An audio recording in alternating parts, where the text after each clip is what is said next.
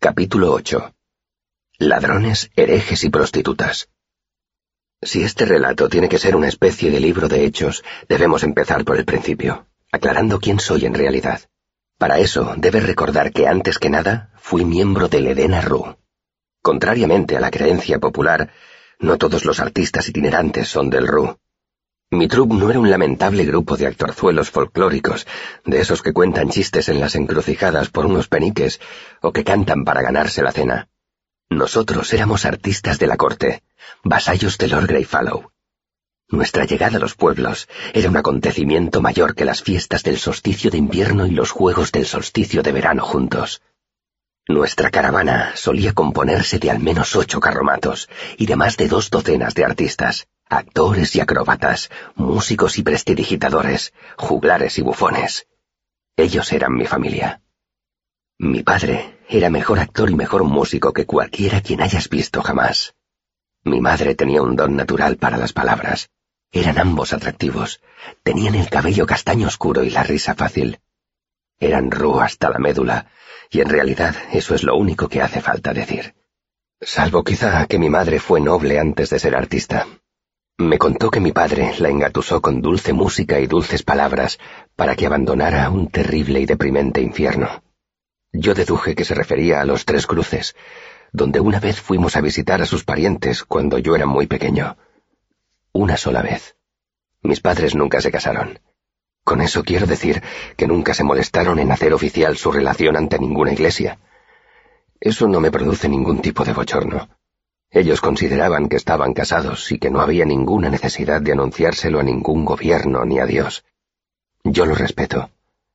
La verdad es que parecían más satisfechos y fieles que muchas parejas oficialmente casadas que he conocido desde entonces. Nuestro mecenas era el barón Greyfallow.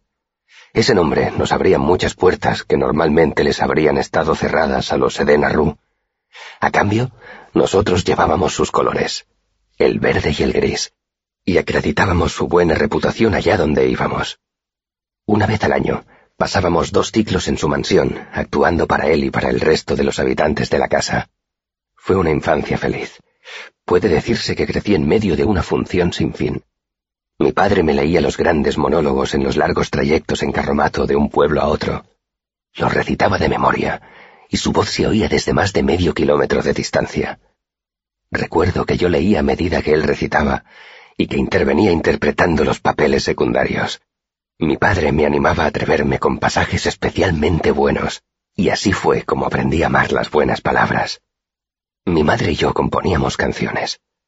Otras veces mis padres representaban diálogos románticos mientras yo los seguía en los libros. Entonces parecían juegos. Yo no era consciente de la astucia con que mis padres me estaban educando. Era un niño curioso, preguntón y ávido de conocimiento, mis maestros eran acróbatas y actores, y es asombroso que no cogiera manía las lecciones, como les pasa a la mayoría de los niños.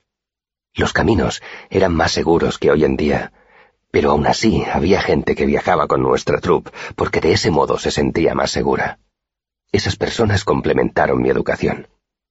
Adquirí conocimientos rudimentarios del derecho de la mancomunidad de un abogado itinerante demasiado borracho o demasiado pedante para darse cuenta de que le estaba dando sermones a un niño de ocho años.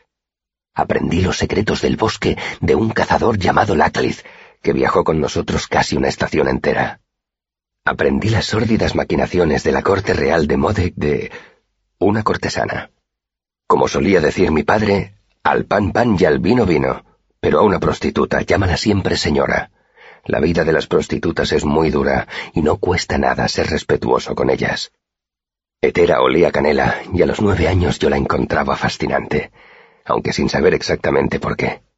Ella me enseñó que no debía hacer nada en privado de lo que no quisiera que se hablara en público, y me advirtió del peligro de hablar en sueños. Y luego vino Avency, mi primer maestro de verdad. Él me enseñó más que todos los otros juntos de no ser por él, no me habría convertido en el hombre que soy hoy. Te agradecería que no se lo tengas en cuenta, porque él lo hizo con buena intención. Tendréis que marcharos de aquí, dijo el alcalde. Acampad fuera del pueblo y nadie os molestará mientras no provoquéis peleas ni os llevéis nada que no sea vuestro. Le lanzó una mirada elocuente a mi padre. Y mañana os vais con viento fresco, nada de representaciones. No causan más que problemas. Tenemos licencia, protestó mi padre, sacando una hoja de pergamino doblada del bolsillo interior de la chaqueta. Es más, pagamos para actuar. El alcalde negó con la cabeza y ni se molestó en leer nuestro documento de mecenazgo. La gente se alborota, dijo vehemente. La última vez hubo una pelea de mil demonios durante la función. Demasiado alcohol y demasiada excitación. La gente arrancó las puertas de la taberna y destrozó las mesas. Ese local es municipal. El ayuntamiento tiene que hacerse cargo de las reparaciones. Nuestros carromatos ya habían empezado a despertar curiosidad. Trip estaba haciendo malabarismos. Marion y su esposa estaban montando un espectáculo de marionetas improvisado. Yo observaba a mi padre desde la parte de atrás de nuestro carromato. No es nuestra intención ofenderlos, ni ofender a su mecenas, prosiguió el alcalde, pero el pueblo no puede permitirse otra noche como aquella. Como gesto de buena voluntad, estoy dispuesto a ofrecerles un cobre a cada uno. Pongamos veinte peniques si siguen su camino y nos dejan tranquilos. Me gustaría aclarar que veinte peniques quizá fuera un buen pellizco para una troupe de pacotilla que viviera de forma precaria, pero para nosotros esa cifra era sencillamente insultante. El alcalde debería habernos ofrecido cuarenta peniques por actuar una sola noche. Además, debería habernos garantizado el uso de la taberna, una buena comida y camas en la posada. Las camas las habríamos rechazado educadamente, pues seguro que estaban llenas de piojos, y las de nuestros carromatos no. Si mi padre estaba sorprendido u ofendido, no se le notó. ¡Recoged! gritó por encima del hombro. Trip se guardó las bolas de malabarista en varios bolsillos sin siquiera un floreo. Hubo un coro de decepción por parte de varias docenas de vecinos, cuando de repente las marionetas se quedaron quietas y regresaron a sus baúles. El alcalde, aliviado, sacó su bolsa de dinero y extrajo dos peniques de plata. Informaré al varón de su generosidad, dijo mi padre con circunspección cuando el alcalde le puso las monedas en la mano. El alcalde se quedó petrificado. ¿Al varón? Al varón Greyfallow. Mi padre hizo una pausa y buscó una muestra de reconocimiento en el rostro del alcalde. El señor de las marismas orientales, de Udumbrán, junto al Tiren, y de los montes Huideconte. Mi padre miró de un extremo a otro del horizonte. Porque todavía estamos en los montes Huideconte, ¿verdad? Sí, confirmó el alcalde. Pero el señor Semelán Ah, estamos en el feudo de Semelán, exclamó mi padre mirando alrededor como si hasta entonces no se hubiera ubicado. Un caballero delgado, con barbita. Se acarició la barbilla con los dedos. El alcalde asintió, perplejo. Un tipo encantador, con una voz preciosa. Lo conocimos el año pasado, por las fiestas del solsticio de invierno, cuando estuvimos alojados en la mansión del barón. Ah, claro, el alcalde hizo una pausa elocuente. ¿Me permite ver su licencia? Vi cómo el alcalde leía el documento. Le llevó un buen rato, porque mi padre no se había molestado en mencionar la mayoría de los títulos del varón, tales como vizconde de Montrone y señor de Trelliston. La clave del asunto era la siguiente. Era verdad que Semelán controlaba aquel pequeño pueblo y todas las tierras circundantes, pero Semelán le debía fidelidad a Greyfallow. Más concretamente, Greyfallow era el capitán del barco, y Semelán fregaba la cubierta y le hacía el saludo. El alcalde dobló la hoja de pergamino y se la devolvió a mi padre.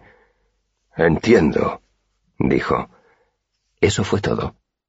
Recuerdo que me quedé estupefacto al ver que el alcalde no se disculpaba ni le ofrecía más dinero a mi padre. Mi padre también hizo una pausa y luego continuó. El pueblo está dentro de su jurisdicción, señor, pero nosotros actuaremos de todas formas, ya sea aquí o fuera de los límites del municipio. No pueden utilizar la taberna, dijo el alcalde con firmeza. No quiero que vuelvan a destrozarla. Podemos actuar aquí mismo, dijo mi padre señalando la plaza del mercado. Hay espacio suficiente y así la gente no tendrá que salir de la ciudad. El alcalde vaciló. Yo no podía creerlo. A veces, cuando el local público de un pueblo era demasiado pequeño, actuábamos en la plaza.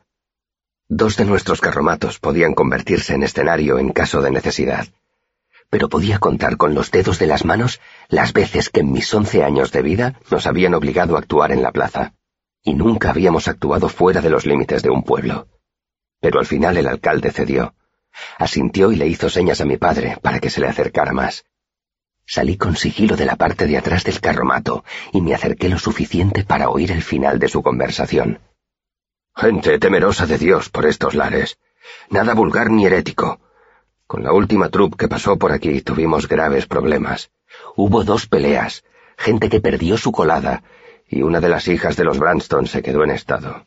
Me sentí ultrajado. Esperé a que mi padre le mostrara al alcalde su dominio de la ironía y que le explicara la diferencia entre los artistillos itinerantes y los Edena Rue. Nosotros no robábamos. No dejábamos que las cosas se descontrolaran tanto como para que una pandilla de borrachos destrozaran el local donde actuábamos. Sin embargo, mi padre se limitó a sentir y volver hacia nuestro carromato. Le hizo señas a Trip para que siguiera haciendo malabarismos.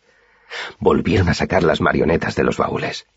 Mi padre rodeó el carromato y me vio de pie, medio escondido junto a los caballos. Por la cara que pones, supongo que habrás oído toda la conversación, dijo con una sonrisa irónica. No se lo tengas en cuenta, hijo mío. No destaca por su elegancia, pero sí por su sinceridad. Solo ha dicho en voz alta lo que otros piensan y callan. ¿Por qué crees que os hago ir a todos por parejas cuando actuamos en ciudades más grandes? Yo sabía que mi padre tenía razón. Sin embargo, era un trago amargo para un niño de mi edad. Veinte peniques, dije en tono mordaz. Es como si nos ofreciera limosna. Eso era lo más difícil de crecer en el Edén Arru. Somos extraños en todas partes. Mucha gente nos ve como vagabundos y mendigos, mientras que otros nos comparan con ladrones, herejes y prostitutas. Es duro que te acusen injustamente. Pero aún es peor cuando los que te miran con desprecio son unos zoquetes que jamás han leído un libro ni han ido a ningún sitio que esté a más de treinta kilómetros de su pueblo natal. Mi padre rió y me alborotó el cabello. Debería sentir lástima por él, hijo. Mañana nos iremos, pero él tendrá que convivir consigo mismo hasta el día de su muerte. Es un ignorante y un cretino, dije con amargura. Mi padre me puso una mano firme en el hombro para darme a entender que ya había hablado suficiente. Supongo que eso nos pasa por acercarnos demasiado a Atur. Mañana nos dirigiremos hacia el sur. Allí hay verdes pastos, gente más amable y mujeres más hermosas, Ahuecó una mano alrededor de una oreja, se inclinó hacia el carromato y me hincó un codo en las costillas. Lo estoy oyendo todo, dijo mi madre con voz dulce desde el interior. Mi padre sonrió y me guiñó un ojo. Bueno, ¿qué obra vamos a representar? Pregunté a mi padre. Nada vulgar, por supuesto. La gente de por aquí es muy temerosa de Dios. Me miró. ¿Qué te gustaría? Lo pensé largo rato. Yo representaría algo del ciclo campo luminoso, la forja del camino o algo por el estilo. Mi padre hizo una mueca. No es una obra muy buena. Me encogí de hombros. No lo van a notar. Además, habla todo el rato de Telu, así que nadie podrá quejarse de que sea vulgar. Miré al cielo. Solo espero que no se ponga a llover en medio de la función. Mi padre también miró las nubes. Lloverá. Pero hay cosas peores que actuar bajo la lluvia. ¿Cómo actuar bajo la lluvia y que te timen? Pregunté. El alcalde vino hacia nosotros. Caminaba tan aprisa como se lo permitían las piernas. Tenía la frente perlada de sudor y resoplaba un poco, como si hubiera recorrido una larga distancia. He estado hablando con unos miembros del ayuntamiento y hemos decidido que si lo preferís podéis utilizar la taberna. Empleando con maestría el lenguaje no verbal, mi padre dejó clarísimo que estaba ofendido, pero que era demasiado educado para manifestarlo. De verdad que no quisiera causarle... No, no, no es ninguna molestia. Es más, insisto. Muy bien. Si insiste usted. El alcalde sonrió y se marchó apresuradamente. Bueno, eso está un poco mejor, dijo mi padre dando un suspiro. De momento no tendremos que apretarnos el cinturón. Medio penique por cabeza. Eso es. Los que no tengan cabeza entran gratis. Gracias, señor. Trip se ocupaba de la entrada y se aseguraba de que todo el mundo pagara para ver la obra. Medio penique por cabeza, aunque a juzgar por el rosado brillo de sus mejillas, señora, debería cobrarle por una cabeza y media, pero eso no es asunto mío. Trip era el miembro de la troupe con más labia, y eso lo convertía en el candidato idóneo para la tarea de asegurarse de que nadie entrara sin pagar. Era imposible engatusarlo o acobardarlo. Con su variopinto traje de bufón verde y gris, Trip podía decir casi lo que quisiera y salir airoso. Hola, mami. El pequeño no paga, pero si se pone a llorar será mejor que le des el pecho o te lo lleves afuera. Trip no callaba ni un momento. Eso es, medio penique. Sí, señor. Las cabezas huecas también pagan. Aunque siempre era divertido ver trabajar a Trip, yo estaba distraído mirando un carromato que había entrado por el otro extremo del pueblo, hacía cerca de un cuarto de hora. El alcalde había discutido con el anciano que lo conducía y se había marchado como un vendaval. Vi que el alcalde volvía al carromato acompañado de un individuo alto y provisto de un largo garrote. Si no me equivocaba, debía de ser el alguacil. Me venció la curiosidad y me dirigí hacia el carromato procurando que no me vieran.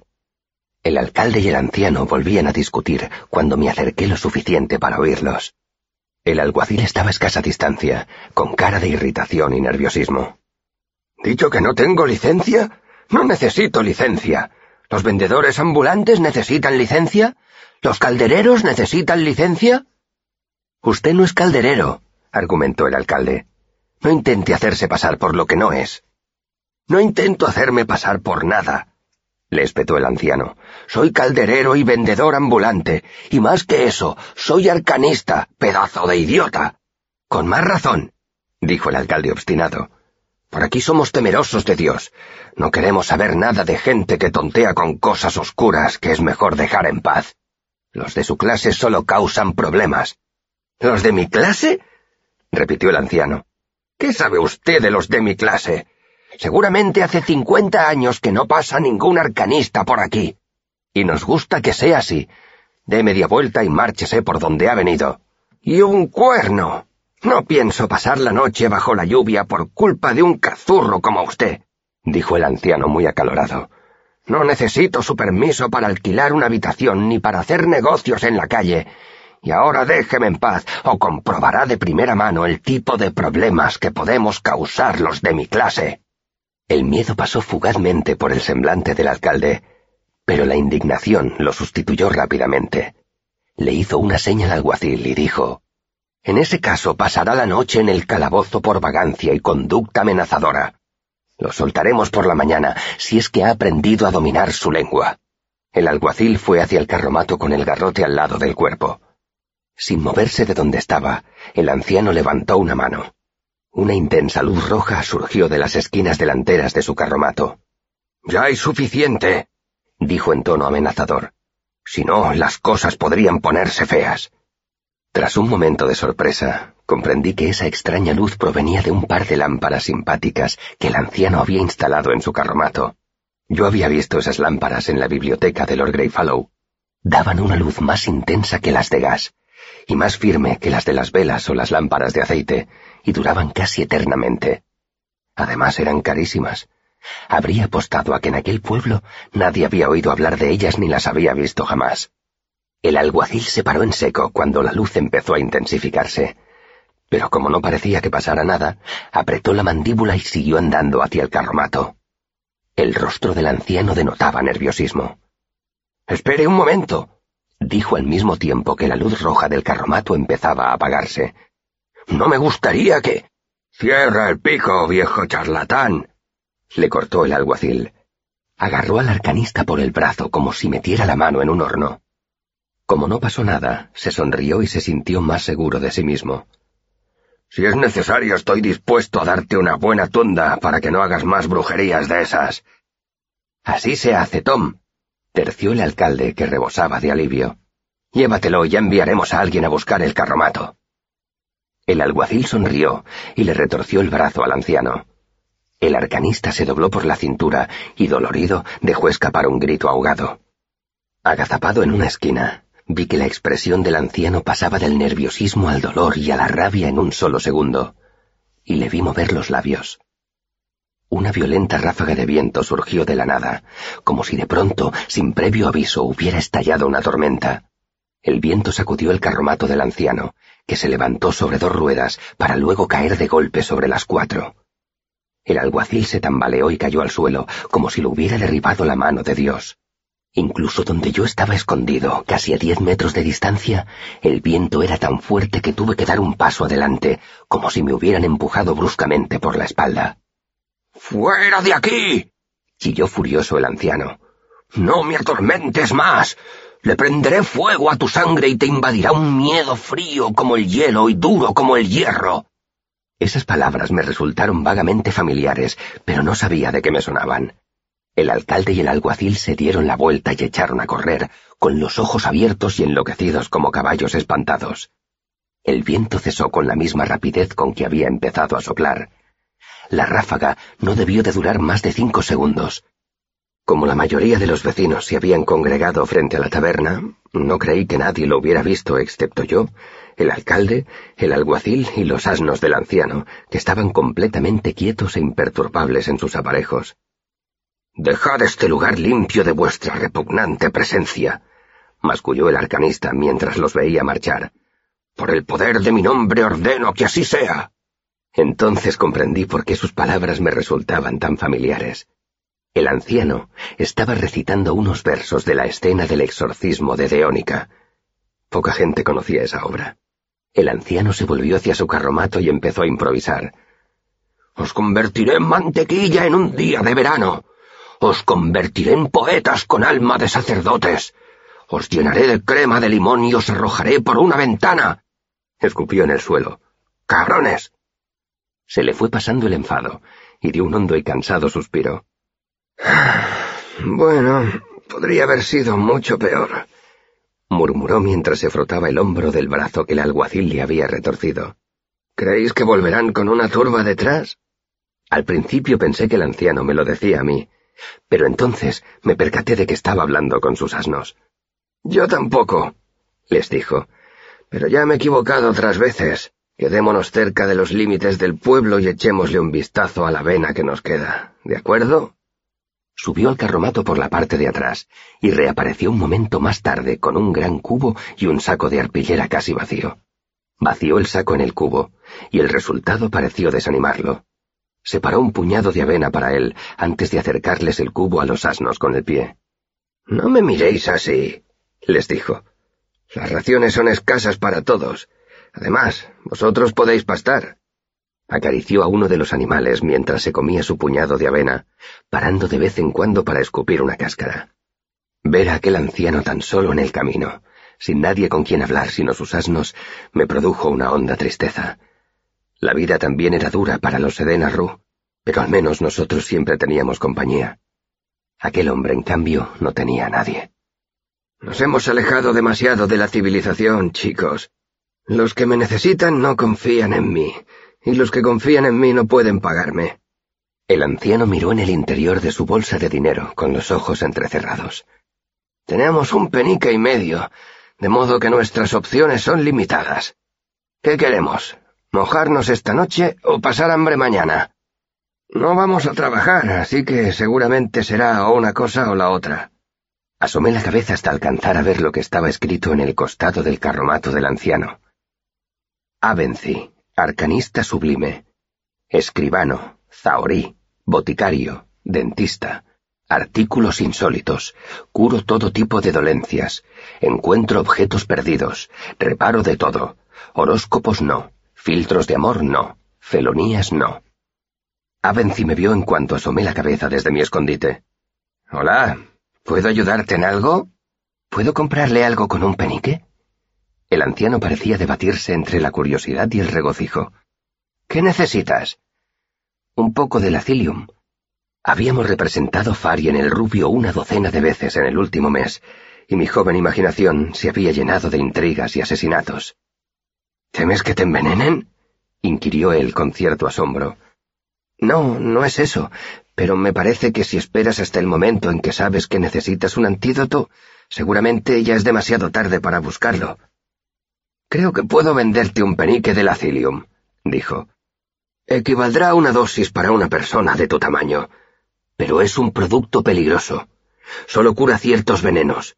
Si lo tomas equivocadamente puede hacerte daño. Ahí va, dije. Eso no lo sabía. En la obra lo ofrecían como panacea infalible. Avency se dio unos golpecitos en los labios con un dedo, pensativo. Mientras tanto, ¿puedes contestarme una pregunta? Asentí. ¿De quién es esa troupe? Mía, en cierto modo. Respondí.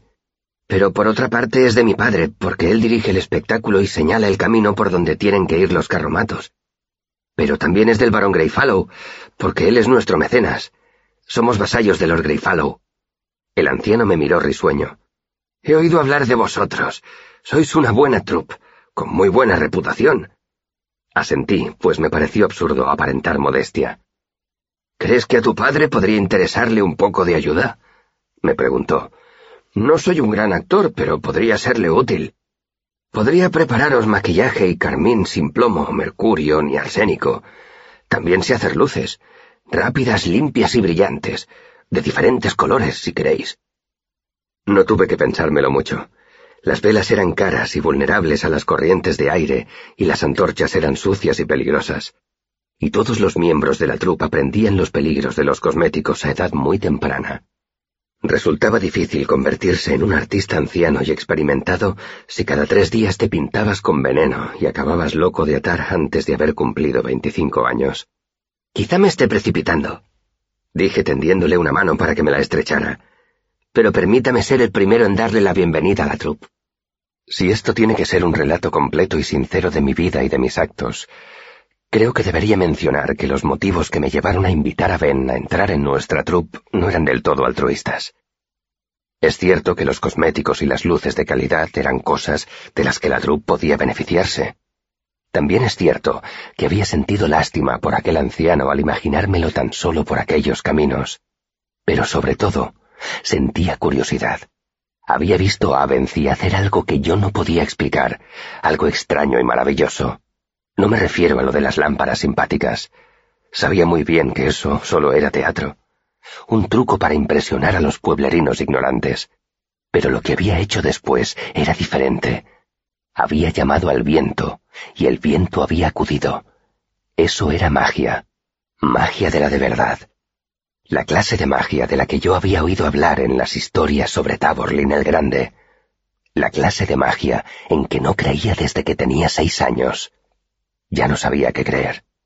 Así que lo invité a unirse a nuestra troupe, con la esperanza de encontrar respuestas a mis preguntas. Aunque entonces no lo sabía. Yo estaba buscando el nombre del viento.